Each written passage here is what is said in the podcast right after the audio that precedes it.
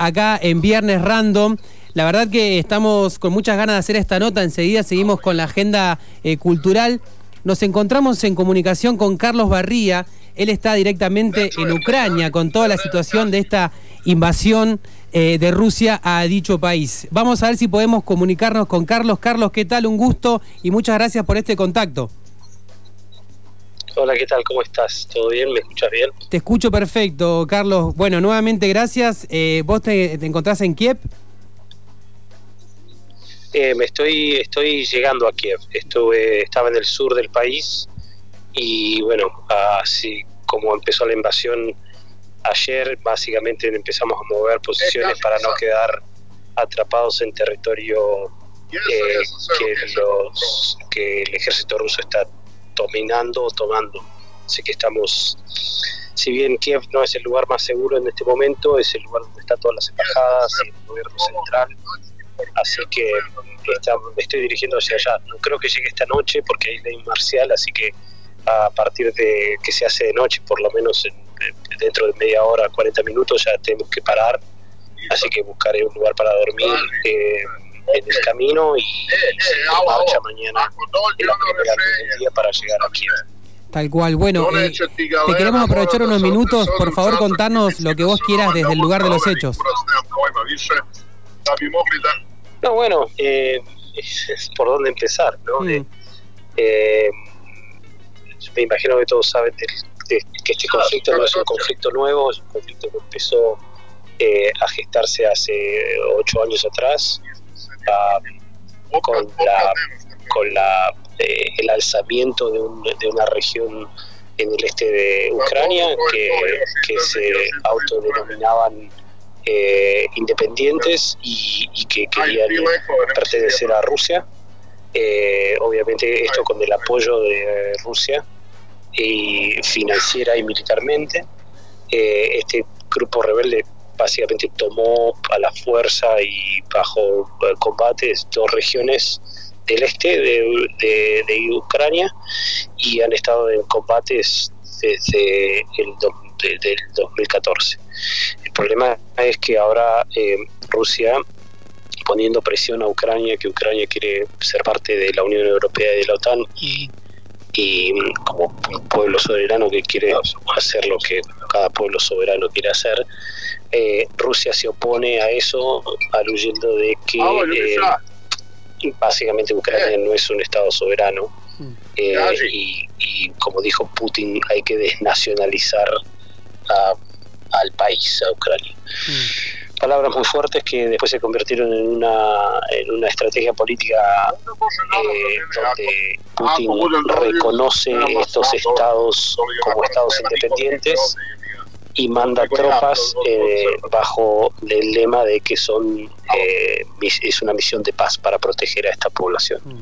Una excusa, una forma muy elegante de invadir otro país. Em, todo el mundo pensaba de que solamente se iban a quedar ahí, que este, estas regiones son de población y de etnia eh, rusa, y todos hablan ruso, pero son ucranianos porque nacieron en Ucrania. Mm. Entonces todo el mundo pensaba que eh, iba a ser simplemente eh, la avanzada rusa para, para estar en posesión de estos territorios. Mm. Bueno, ayer a la mañana nos dimos cuenta que no, yo estaba en, en una ciudad que estaba a 20 kilómetros de donde estaba el límite en esos territorios a las 5 de la mañana me levanté con un bombazo, con una bomba de mortero que cayó cerca de mi hotel. Y después, bueno, toda la mañana estuvimos bajo fuego de mortero.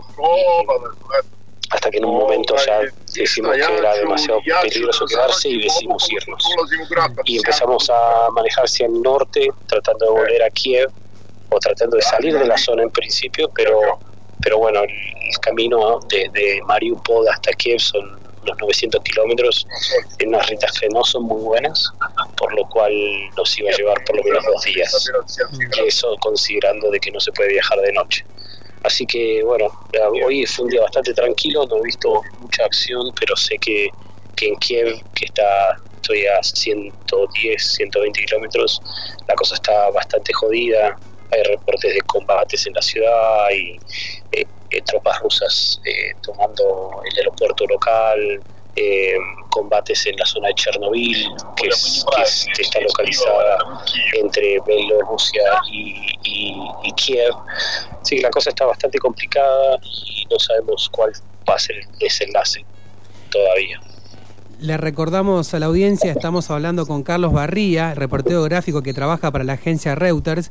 Em, Carlos, me interesa también saber, o nos interesa saber acá en FM Sueño, cómo piensa también el ciudadano y la ciudadana ucraniano y ucraniana, ¿no? Eh, en, el sentir eh, social de ahí. ¿Qué, qué eh, contarnos ahí? ¿Qué puedes percibir vos?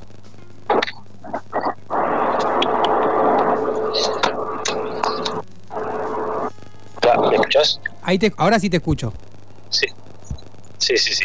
Bueno, el, eh, los ucranianos son muy nacionalistas, son, bastante, o sea, cuando hubo una votación para eh, separarse de, para, para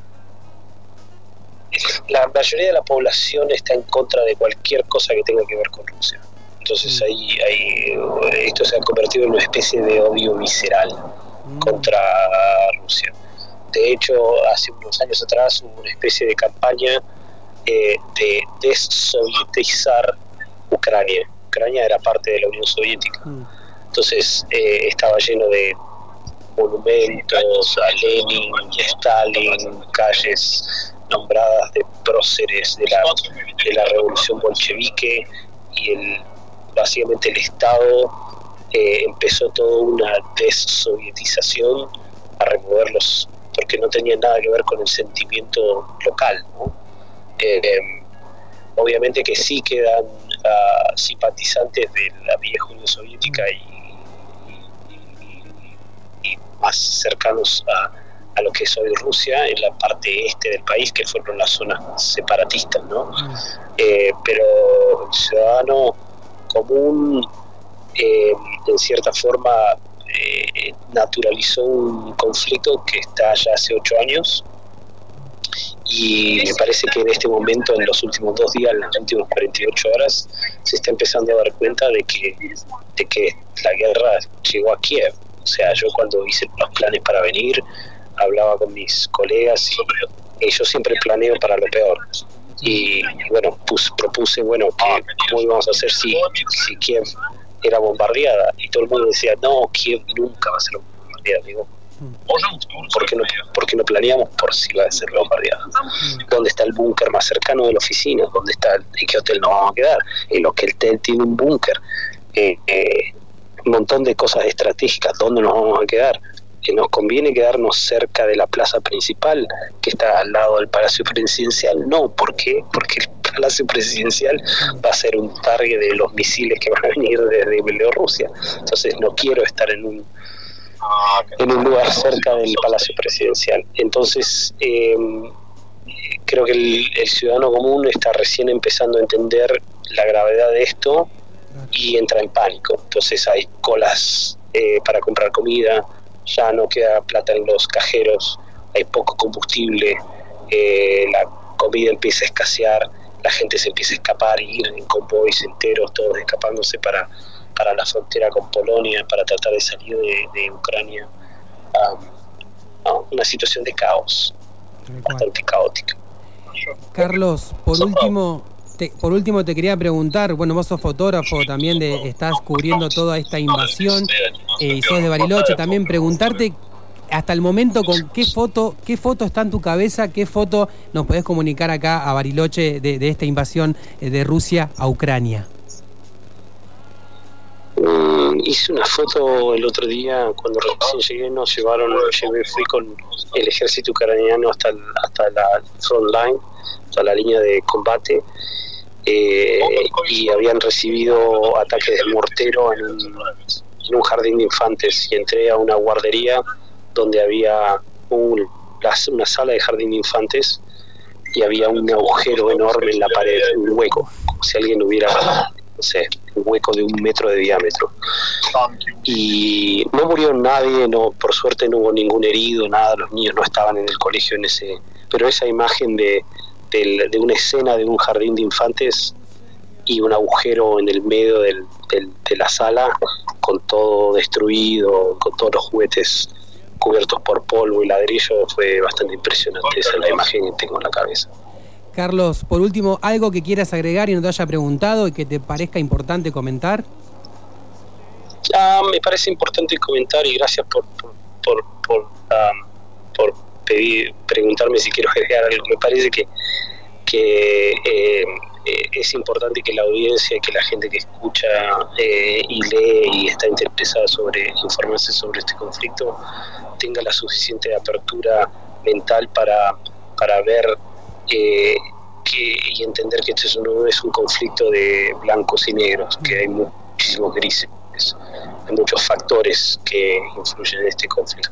hay factores económicos, hay factores políticos de los dos lados, factores territoriales, factores eh, eh, de, todo tipo que confluyen en que es un conflicto eh, que muchos medios lo describen como la, la, invasión más grande, el movimiento de tropas más grande después de la Segunda Guerra Mundial.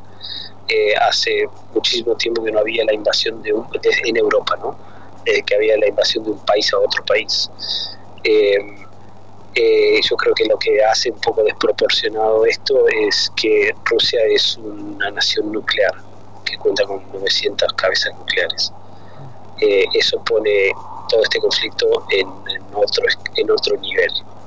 Por eso también la, creo que la, que la OTAN no esté, no esté tomando partido en este conflicto militarmente, interviniendo, ayudando a los ucranianos con armas y todo para defenderse, eh, es un,